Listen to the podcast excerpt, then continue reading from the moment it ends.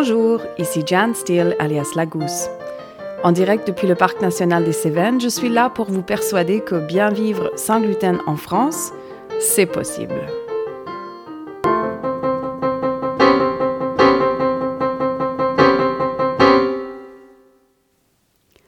Gérante d'une cuisine pédagogique et d'une chambre d'hôte 100% sans gluten dans le Parc national des Cévennes, je suis aussi malade cœliaque depuis toute ma vie et maman de deux enfants qui eux aussi mangent sans gluten.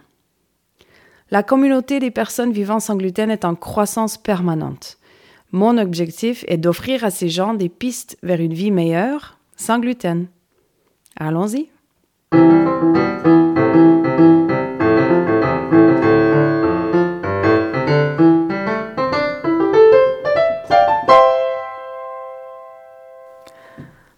Médicale versus l'auto-expérimentation alimentaire. Depuis plusieurs années, un nombre de plus en plus important de praticiens médicaux et paramédicaux reconnaissent le rôle de l'alimentation sur la santé. Du coup, la suppression du gluten est plus fréquemment suggérée comme remède, même chez des gens qui ne font pas nécessairement face à la maladie cœliaque. C'est en partie dû au fait que, lorsque nous ne nous sentons pas bien aujourd'hui, il est courant d'avoir recours non seulement à des médecins, mais aussi à des naturopathes, des ostéopathes, des kinésithérapeutes, des acupuncteurs, bref, à des praticiens paramédicaux qui peuvent avoir une vision plus large de la santé. Et cette vision semble tenir compte beaucoup plus facilement du rôle que peut jouer une alimentation inadaptée sur la santé d'un individu. Pourtant, un encore trop grand nombre de personnes sont victimes de ce que l'on appelle l'errance médicale.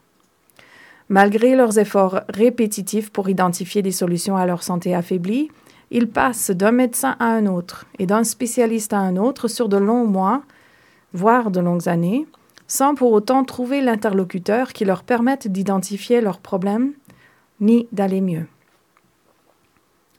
Pour moi, qui ai été diagnostiqué de la maladie cœliaque en 1977, je trouve ahurissant les histoires d'errance médicale que me racontent mes clients cœliaques lors de leur passage à la chambre d'hôte. Nous sommes en 2023 et la maladie cœliaque n'est pas le mystère qu'elle était autrefois. Certes, nous savons aujourd'hui que les symptômes qui peuvent en découler sont plus divers et variés que ce que reconnaissaient les médecins à mon époque. Et certes, ces symptômes comptent parmi les troubles les plus généraux qui soient, et sont donc plus difficilement attribuables à une maladie spécifique. Mais il me semble toutefois que des interventions alimentaires relativement simples, telles que la suppression du gluten, ne serait-ce que sur une courte durée, comme expérience individuelle visant à recueillir des données supplémentaires sur l'état du patient, par exemple, devraient plus souvent faire partie des recommandations. Faute de quoi, les gens devraient oser tenter cette expérimentation alimentaire par eux-mêmes. Maintenant, je sais très bien qu'il y a encore débat sur la sagesse de supprimer le gluten de son alimentation avant d'avoir un diagnostic clair et précis. Nombreux sont les médecins et les spécialistes qui vont crier attention à l'idée. Car la suppression du gluten avant de confirmer un diagnostic de maladie cœliaque complexifie le processus de diagnostic par la suite. Nous y reviendrons. Ceci dit, c'est un argument que j'entendrai mieux si l'on arrivait vraiment à diagnostiquer rapidement la maladie cœliaque, mais tel n'est pas le cas. De manière générale, la maladie cœliaque partout dans le monde ne toucherait que 1% de la population. Sur le site web de la Société nationale française de gastroentérologie, c'est indiqué que 700 000 personnes vivent en France aujourd'hui avec la maladie cœliaque, mais que cela ne représente que 10 à 20% des cas réels. Cela voudrait dire qu'il y a jusqu'à 3 millions de cas non diagnostiqués dans notre pays. C'est pas rien. À mon sens, le risque de vivre malade en tant que cœliaque non diagnostiqué est bien plus élevé que celui de devenir acteur de sa santé en supprimant le gluten pour en expérimenter les effets. Pourquoi? Car la maladie cœliaque est une maladie auto-immune. On entend encore aujourd'hui qu'il s'agit d'une maladie digestive, mais non, en fait. Là où se dérègle mon système en tant que cœliaque, c'est au niveau de mon système immunitaire. Certes, les séquelles de ce dérèglement s'expriment au niveau de mon système digestif, lorsque mon propre système immunitaire s'attaque à la paroi de l'intestin grêle. Mais comme toute autre maladie auto-immune, c'est donc le phénomène de la création d'auto-anticorps qui doit être interrompu. Concrètement, qu'est-ce que l'on risquerait alors à vouloir supprimer le gluten soi-même sans validation médicale? Eh bien, tout d'abord, plutôt que de réévaluer leur alimentation de fond en comble lorsque l'on adopte une alimentation sans gluten, les gens ont beaucoup trop tendance à ne faire que substituer un produit classique avec gluten par un produit industriel sans gluten. Mais il est important de le dire. Mal manger sans gluten n'est pas mieux que mal manger avec. Les produits industriels ne doivent pas représenter la majeure partie de ce que nous mangeons. Et si tel est le cas pour vous, il est évident que, avec ou sans gluten, vous ne vous sentirez pas bien. Il va donc sans dire que si vous considérez supprimer le gluten de votre alimentation pour voir s'il vous pose problème, ne faites pas cette erreur. À minima, écoutez l'épisode numéro 2 de ce podcast intitulé Les premiers pas vers une alimentation sans gluten, ainsi que l'épisode 3 intitulé Mes conseils pour manger sans gluten intelligemment. Ainsi, vous aurez au moins une petite idée de comment procéder. Le principal risque de supprimer le gluten avant d'avoir un diagnostic clair et précis quelconque se pose justement au niveau du diagnostic de la maladie cœliaque. L'une des premières mesures qui est faite pour diagnostiquer la maladie cœliaque est une prise de sang pour mesurer les anticorps au gluten ainsi que les auto-anticorps. Or, si l'on arrête de consommer le gluten, les taux d'anticorps commencent à diminuer.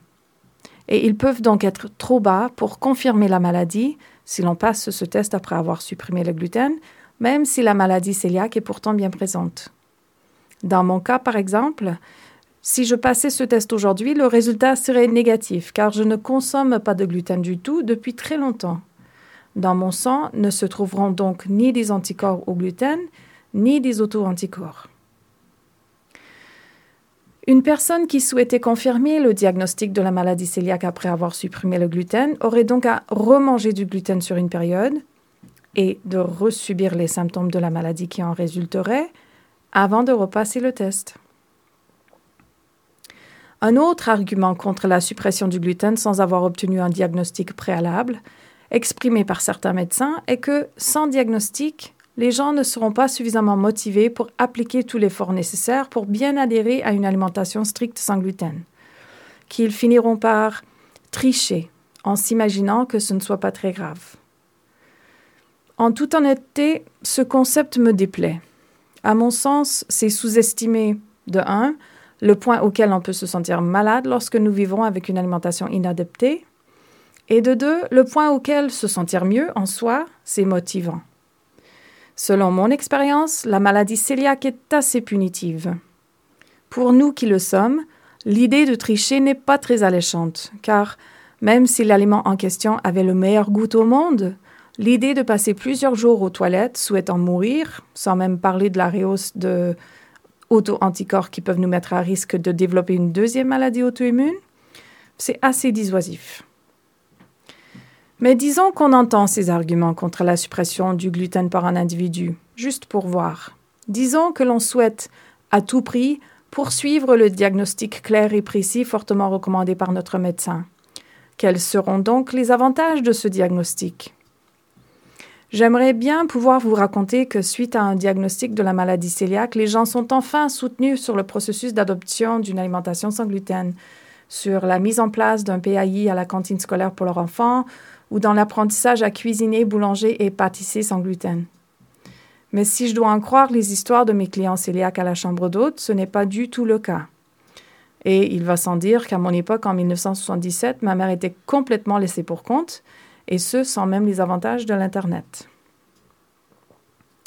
À vrai dire, un diagnostic officiel n'a pas d'avantage particulier, hormis la possibilité de se faire rembourser une portion du tarif des produits sans gluten mais à mon sens, c'est bien trop peu. Déjà, je ne recommande pas la consommation des produits industriels sans gluten, sauf comme solution de repli d'urgence. Aussi, les modalités de remboursement de ces produits sont assez fastidieuses et nombreux sommes-nous à ne pas y participer même si nous sommes cœliaques. Et il ne faut pas non plus oublier que l'errance médicale comporte elle aussi des risques. À mon sens, si une personne choisit de tenter la suppression du gluten de son alimentation, avec ou sans recommandation médicale, et qu'elle connaît une nette amélioration de sa santé, bah, une solution claire et précise à ces problèmes sera alors identifiée, même si elle n'a toujours pas de nom clair et précis pour le problème. Avec une plus grande incidence de sensibilité alimentaire de manière générale, d'intolérance non cœliaque au gluten et de maladies auto-immunes pour lesquelles la suppression du gluten peut avoir un effet bénéfique flagrant, en effet, le nombre de personnes dans ce cas de figure pour qui le soulagement peut être quasi total est loin d'être nul. Et, rappelons-nous-le, le fameux diagnostic clair et précis, malgré les efforts constants et répétitifs des gens, demeure trop souvent insaisissable. Tel que mentionné un peu plus tôt, les symptômes de la maladie cœliaque peuvent être très très variés. Il y a souvent un manque de fer, une fatigue importante, parfois des troubles digestifs, d'autres fois non. Un brouillard cérébral peut se présenter, une fragilité généralisée. Chez les enfants, on peut remarquer une rupture de la courbe de croissance. C'est effectivement très étonnant à quel point l'on peut vivre malade longtemps. Le corps s'ajuste, s'adapte, crée des carences, certes, mais la malnutrition est un phénomène qui abîme surtout, lentement et pendant longtemps, plus qu'il ne tue. Notre santé individuelle est notre première responsabilité à tous. Pour avoir vécu dans bon nombre de pays dans le monde où il n'existe pas de système médical accessible à tous, ni de sécu, je m'aperçois que nous avons tendance à sous-traiter nos décisions sanitaires au système médical à un niveau tellement élevé que cela en devient troublant. À nous d'agir pour nous sentir mieux, à nous de conduire nos propres expérimentations avec notre alimentation, à nous d'apprendre sur le fonctionnement de notre corps. Si nous tous assumions la responsabilité de notre santé, et si nous agissions pour l'améliorer nous-mêmes, nos sociétés en sortiraient généralement améliorées et, avec ou sans diagnostic, des malades cœliaques arriveraient à se sentir plus vite mieux. Voilà pour aujourd'hui. D'ici un prochain épisode, portez-vous bien.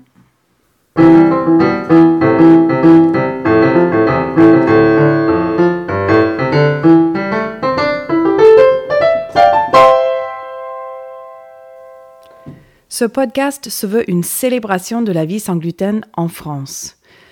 Vous avez une question par rapport à la vie sans gluten? Posez-la. Plusieurs fois dans l'année, on fera un épisode foire aux questions pour essayer de vous trouver les réponses. Car vous savez, la question que vous avez vous, d'autres l'ont aussi sans aucun doute. Vous faites face à un problème relié à votre alimentation sans gluten? Parlons-en. Dans la mesure du possible, nous en ferons un épisode en partageant nos expériences communes ou en tâchant d'exposer un problème pour lequel une solution n'est toujours pas dispo. Enfin, si vous souhaitez partager votre témoignage de rétablissement grâce à une alimentation sans vous trouverez un formulaire en ligne sur le site lagousse.fr baroblique podcast. Vous aider à retrouver un mieux-être sans gluten, c'est ma passion. N'hésitez pas à vous abonner pour être au courant dès la sortie de chaque épisode. Plus notre communauté est soudée, plus facilement nous pourrons échanger les réponses et les solutions à nos différents problèmes. Bien vivre sans gluten en France, c'est possible. Les défis sont nombreux, mais les solutions aussi. D'ici un prochain épisode, portez-vous bien. Ah, ah.